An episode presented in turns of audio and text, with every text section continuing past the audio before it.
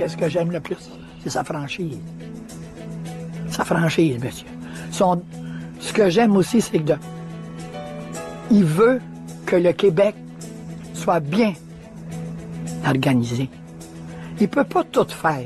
C'est impossible. Mais il avance. Il avance, M. Legault. Alors, à moins d'avoir été sur la planète Mars au cours des, mettons, du, des, deux ou trois dernières semaines, vous avez pas entendu cette, euh, vous avez entendu cette publicité-là, évidemment, une publicité électorale de la CAQ dans laquelle on voit une euh, dame vanter la gestion de François Legault. Ça soulève des questions éthiques. D'ailleurs, sa fille a écrit une lettre ouverte dans le journal Le Devoir. C'était samedi pour euh, dénoncer, en fait, le fait que a peut-être un petit peu profité de sa maman qui va avoir 80 ans bientôt. Elle a reçu 250 dollars pour sa prestation euh, la publicité a été vue par à peu près euh, tout le monde. Donc, euh, c'est une situation qui soulève certains questionnements en termes d'éthique et à savoir est-ce qu'on n'est pas sur la ligne de l'infomercial? alors on en parle avec Christian Désilet qui est professeur agrégé au département d'information de communication, professeur de publicité sociale à l'université Laval. Bonjour monsieur Désilet.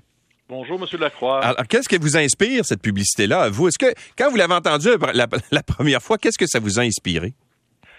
Euh, ben, en, dehors du débat sur euh, faut-il la payer ou pas, euh, je trouve que c'est une publicité qui, en fait, c'est un parti politique qui fait pas son travail. C'est un parti politique, c'est une machine à gagner des élections, mais qu'on tolère dans la mesure où c'est une organisation qui est là aussi pour plaider, amener la population, élever le débat un peu, arriver avec des enjeux de société. Ça, c'est une publicité qui joue uniquement sur des fonctions expressives, c'est-à-dire il y a l'air honnête, il a l'air fin. Euh, un peu, on est tous comme ça. Hein.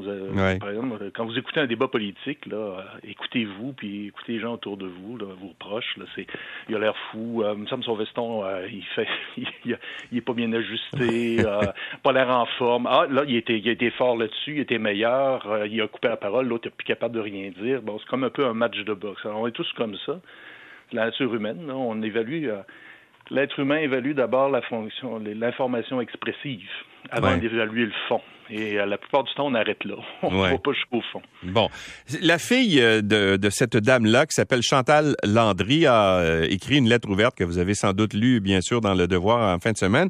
Puis elle soulève le fait qu'il y a des questions éthiques là-dedans. Elle dit que sa mère avait d'abord été approchée en 2018 euh, dans un espèce de micro-trottoir, ce qu'on appelle un vox pop sur le bord de la rue, puis qu'on avait retenu son nom.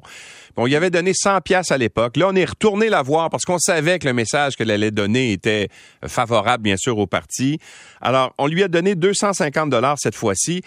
Est-ce qu'on est vraiment dans le vox pop, à votre avis, ou si là, on tombe carrément dans l'entreprise de publicité? Euh, on n'est on pas du tout dans le vox pop là, c'est-à-dire on essaie de faire une sorte de publicité vérité, mais qui n'en est pas dans la mesure où euh, vous faites croire aux gens que c'est un vox pop. Ben, un vox pop, vous allez au hasard dans la rue, vous prenez les gens et puis vous travaillez après ça avec ce matériel-là. Ça ne veut pas dire que vous prenez tout le monde, ça, on comprend bien. Vous allez prendre ce qui fait votre affaire. C'est pas un sondage là, euh, c'est pas scientifique. Non, pas non pas du tout. Mais la, la fonction d'un vox pop, c'est ce que les gens entendent de Vox Pop, c'est d'entendre parler les gens, euh, on va dire, ordinaires. On est tous des gens ordinaires. Euh, ça, ça, a une fonction de, de persuasion plus grande hein, que quand on a un acteur devant soi ou un porte-parole d'entreprise. On a l'impression qu'on entend le peuple parler, même si statistiquement ça n'a aucune valeur, mais au moins ça, ça, ça a cet euh, effet de persuasif. Alors, on, ici un parti qui a voulu jouer là-dessus, de donner l'impression que c'était quelqu'un d'ordinaire qui parlait bon, euh, on est tous des gens ordinaires, mais à partir du moment où vous avez été en réalité euh, sélectionné, c'est pas le hasard.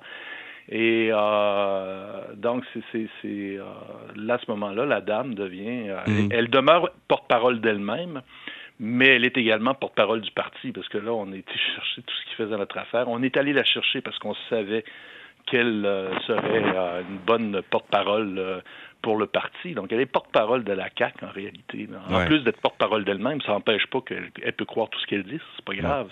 Est-ce que cette somme de 250 dollars qu'on lui a euh, remise, est-ce que c'est basé sur quelque chose euh, de légal? Est-ce que par exemple il y a des tarifs pour faire ce type de travail-là? Est-ce que parce que je, voyais que l'UDA va se pencher là-dessus, parce que si on avait engagé par exemple un comédien pour faire exactement ce travail-là, je pense que le comédien aurait reçu plus que 250 pièces. Hein?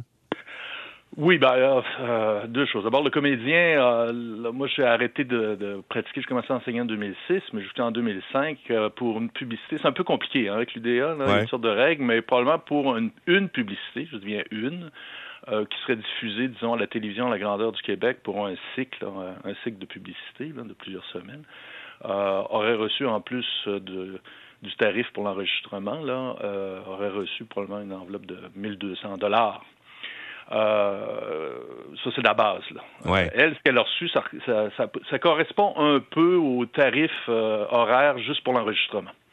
Pas pour les droits de diffusion. C'est les droits de diffusion, bien sûr, les droits de l'image là, qui sont les plus payants pour un, comédien. Maintenant, on est dans une zone grise, là, avec l'UDA. Là, est-ce qu'on est-ce qu'on doit payer ou pas?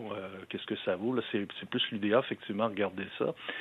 L'UDA, c'est un syndicat qui est là pour défendre les acteurs, euh, et, à, juste titre et à bon droit. Puis les règles de l'UDA font en sorte aussi que l'UDA essaie d'éviter que des entreprises, par exemple, dans certains cas, utilisent euh, des gens, euh, des simples citoyens plutôt que des acteurs pour essayer d'éviter des frais. Donc, c'est des questions syndicales. Ça n'empêche pas qu'on puisse utiliser un citoyen. Là. Moi, je comprends très bien qu'on puisse faire une publicité avec un citoyen. Euh, une fois, euh, si c'est un citoyen, par exemple, qui est, c'est un membre de la CAC, c'est un partisan, un membre ou un politicien, on ne commence pas à les payer, là.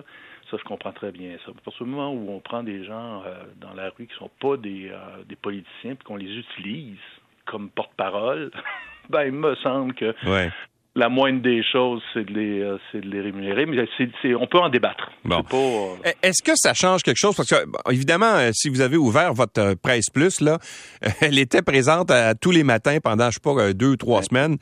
Et puis surtout sur les médias sociaux aussi, cette publicité-là. Est-ce que ça mm-hmm. change quelque chose, les médias sociaux, versus les médias traditionnels en publicité?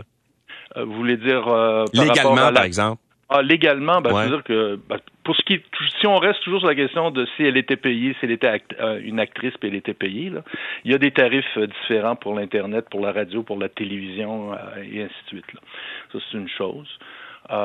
pour ce qui est après ça de, de des, stratégies de l'usage publicitaire de l'internet, ben, on le sait maintenant, l'internet c'est le principal la principale plateforme média utilisée par les gens, donc il faut y être. Euh, il y a un matraquage hein, publicitaire qui se fait maintenant sur Internet. Euh, c'est assez affolant. C'est-à-dire qu'il y a une règle de base en publicité qui dit il faut il faut pas matraquer les gens, faut pas. Euh, il faut éviter que les gens reçoivent le même message là, 4, 5, 6, 7, 8 fois, parce que là, à ce moment-là, ça fait l'effet contraire. Tous les publicitaires bien éduqués le savent. Là. si j'essaie de vous convaincre de quelque chose, j'utilise un argument. La première fois, OK. La deuxième fois, peut-être que je l'ai mal compris, peut-être. La troisième fois, OK, ça va. La quatrième fois, ça commence à taper sur les nerfs. Alors, imaginez si je vous resserre le même argument tous les dix minutes. Euh, l'effet que ça a, c'est que les gens, au contraire, commencent à être exaspérés par, euh, par le message. Et malheureusement, on voit ça maintenant avec la publicité sur Internet. Là. On voit la même publicité 10, 15, 20 fois. C'est complètement absurde. Il faut éviter de faire ça. Alors, c'est contre-productif. C'est une très, très mauvaise stratégie qui, est une stratégie de paresse puis d'encaissement d'argent de la part des militaires notamment. Alors vous, si vous étiez à la place du, euh, du stratège euh, en publicité de la CAC, euh, cette publicité-là, on la mettrait au rencard, surtout avec la mauvaise publicité qu'elle reçoit depuis quelques jours? Oui, ben c'est toujours facile hein, de faire de l'intelligence rétroactive, là, puis dire ah si j'avais été là avant, je n'aurais jamais fait ça. Ben, je pense qu'ils ont fait cette publicité-là comme font les stratèges publicitaires, c'est-à-dire en pensant d'abord et avant tout à l'efficacité plutôt qu'à l'éthique. Ouais. Et euh, sur le plan de l'efficacité, ben, ça parle aux gens comme sur le, registre expressif qui sont habitués. Euh, Monsieur Legault, il, est calme. Euh, quand il fait une erreur, il s'excuse. Je trouve qu'il s'entend bien avec son ministre de la Santé. je trouve qu'il a l'air honnête. Des fonctions expressives là, qui sont le, le degré presque presque zéro de la politique. Là. Euh, donc, euh, il essaie d'encourager ça, euh, tout simplement, sans, sans aller, sans élever le débat. C'est ce que je leur reprocherais. Ils ne font pas leur devoir civil d'élever le débat. On dit souvent que la politique, c'est une question de perception avant toute chose. Là, on est vraiment dans les perceptions. Là. Ah, on est au degré zéro de la communication politique. Monsieur Desilets, merci beaucoup d'avoir été avec nous. Ça fait plaisir. Au revoir. Christian Desilets est professeur au département d'information et de communication de l'Université Laval.